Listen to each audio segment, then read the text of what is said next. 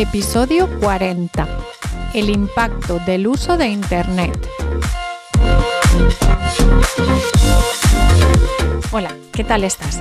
Bienvenido o bienvenida a Examen DELE, el podcast donde comparto toda la información, trucos y estrategias para conseguir el diploma de español DELE. Yo soy Carmen Madrid, profesora de español para extranjeros y autora de libros para estudiantes de español, examinadora acreditada por el Instituto Cervantes en todos los niveles del DELE y especializada en preparar a alumnos que quieren conseguir el diploma DELE. En este podcast te cuento todo lo que he aprendido en estos 20 años. Puedes contactar conmigo en mi web delexam.com o en carmenmadridonline.gmail.com. ¡Empezamos! Hola delecasteros y delecasteras. En el episodio de hoy vamos a hablar del impacto del uso de Internet. Me baso en un texto de theconversation.com titulado Más infelices pero menos solos, Así influye el uso de Internet en el bienestar de los españoles. El vocabulario que vamos a tratar en este episodio tiene mucha relación con las colocaciones léxicas. Las colocaciones léxicas se refieren a la forma en que ciertas palabras tienden a aparecer juntas con mucha frecuencia. Son combinaciones de palabras que suenan naturales y son habituales en un idioma. Estas combinaciones son, por una parte, importantes para aprender el vocabulario y la gramática de una lengua y también su uso adecuado contribuye a una comunicación más efectiva y más natural.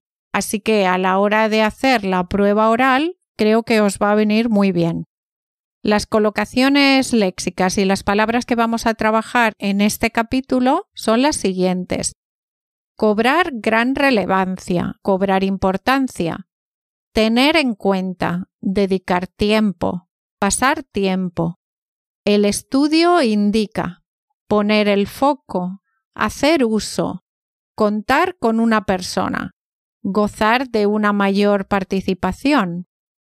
Los resultados arrojan ejercer un efecto negativo o positivo, calidad de vida, apuros económicos.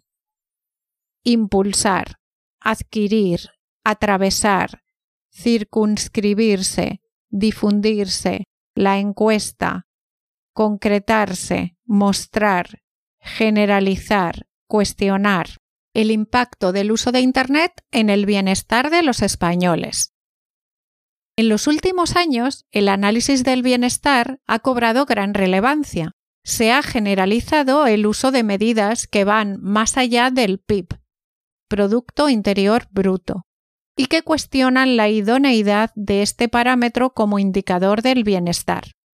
El modo de pensar, de entender la economía y el progreso social están cambiando. El principal objetivo ya no es tanto el crecimiento económico como impulsar una economía centrada en las personas, que busque incrementar su calidad de vida. En consecuencia, las percepciones que tienen los propios ciudadanos de su nivel subjetivo de satisfacción están adquiriendo mayor preeminencia frente a las medidas objetivas y de carácter agregado, como el citado PIB, la tasa de empleo o el acceso a la atención médica. Al fin y al cabo, las primeras no solo reflejan de manera más realista cómo se encuentran las personas, sino que además son más inclusivas y sensibles hacia los grupos minoritarios. Al mismo tiempo, las tecnologías digitales cobran cada vez más importancia en nuestras vidas, en un momento en el que la sociedad está atravesando una importante transición digital.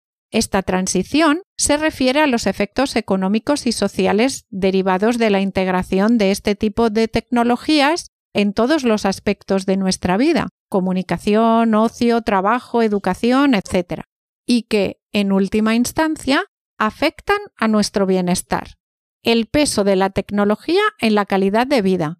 En este contexto nace nuestro proyecto de investigación y Wellbeing, financiado por fondos Next Generation EU.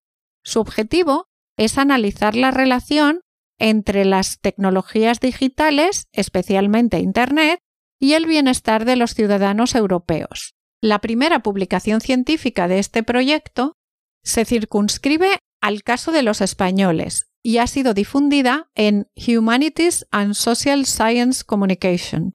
Para realizar el trabajo utilizamos microdatos extraídos de la encuesta social europea ESS.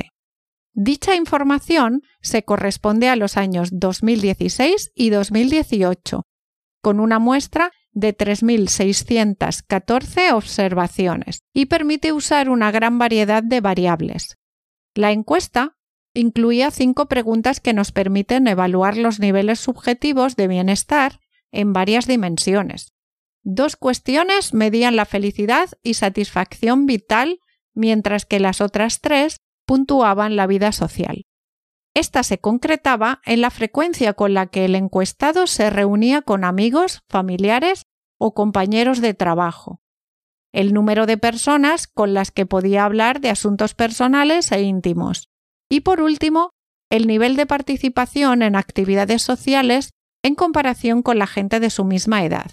Para realizar el análisis también se tuvo en cuenta si los entrevistados usaban Internet o no el tiempo que le dedicaban y los efectos de éste sobre su nivel percibido de bienestar. Luces y sombras del uso de Internet. Los resultados arrojan una primera conclusión. La influencia de Internet depende tanto de las características socioeconómicas de las personas, nivel educativo, edad, lugar de residencia, como de la dimensión de bienestar analizada. En términos generales, nuestro estudio indica que quienes sufren apuros económicos o financieros, problemas de salud o discapacidad son menos felices y tienen una vida social menos activa, como cabría imaginar. Por el contrario, aquellos que viven en pareja en ciudades pequeñas o en entornos rurales, así como los mayores de 60 años, muestran mayores niveles de bienestar y socialización, a excepción de quienes viven en pareja con una vida social más reducida. Cuando ponemos el foco en los efectos de Internet, los encuestados que hacen uso más intensivo también experimentan menores niveles de satisfacción vital y felicidad, y menos encuentros presenciales con amigos, familiares o compañeros. Sin embargo, y esto es interesante, afirman contar con más personas para hablar de asuntos íntimos y participar más a menudo en actividades sociales en comparación con individuos de su misma edad. Eso sugiere un efecto de sustitución de las interacciones presenciales por las virtuales. Además, observamos que el uso de la red mejora el bienestar de los más mayores. En este grupo de población, quienes pasan más tiempo online gozan de una mayor participación social en comparación con las personas de su misma edad que se conectan menos y en general con las personas jóvenes. Por último, en el caso de las personas con discapacidad, pasar más tiempo en Internet está asociado con una menor frecuencia de encuentros presenciales. Esto parece sugerir que el efecto de sustitución de las interacciones en persona por las virtuales es más acusado para este colectivo. En resumen, los resultados muestran que el uso intensivo de Internet ejerce un efecto negativo para la felicidad, la satisfacción vital y las reuniones presenciales, pero que favorecen las conexiones personales y la participación en actividades sociales. También debemos tener en cuenta que la relación entre el bienestar y el tiempo que nos mantenemos online depende en gran medida de nuestras circunstancias socioeconómicas. Como sabéis, estos episodios de vocabulario tienen la transcripción y ejercicios con soluciones en mi página web. Podéis suscribiros por 5 euros mensuales y obtendréis dos PDFs al mes en relación a los dos episodios del podcast correspondientes. En esta ocasión los ejercicios son, en esta ocasión tenéis la transcripción del podcast en el ejercicio 1 aparecen las colocaciones léxicas y las definiciones y tenéis que intentar encontrar cuál es la definición apropiada. En el ejercicio 2 tenéis que encontrar el sinónimo de unas palabras en el texto. En el ejercicio 3 tenéis que completar las frases con la palabra adecuada. En el ejercicio 4 tenéis que poner los nexos en su lugar apropiado. Estos nexos pueden ser mientras que, por el contrario, en gran medida, en términos generales, al fin y al cabo, no solo sino también, en última instancia, etc. El ejercicio 5 se puede realizar desde el punto de vista de la prueba de lectura o de la prueba auditiva. Es un ejercicio de comprensión y tenéis tres opciones igual que en las tareas del DELE y tenéis que elegir la correcta. Y por último, en el ejercicio 6 encontraréis un gráfico similar al que podéis encontrar en el DLB2 en la tarea 3 oral, la encuesta, y en la opción 2 de la tarea escrita, el informe. Y al final, como siempre, las soluciones. Y esto es todo en el episodio de hoy.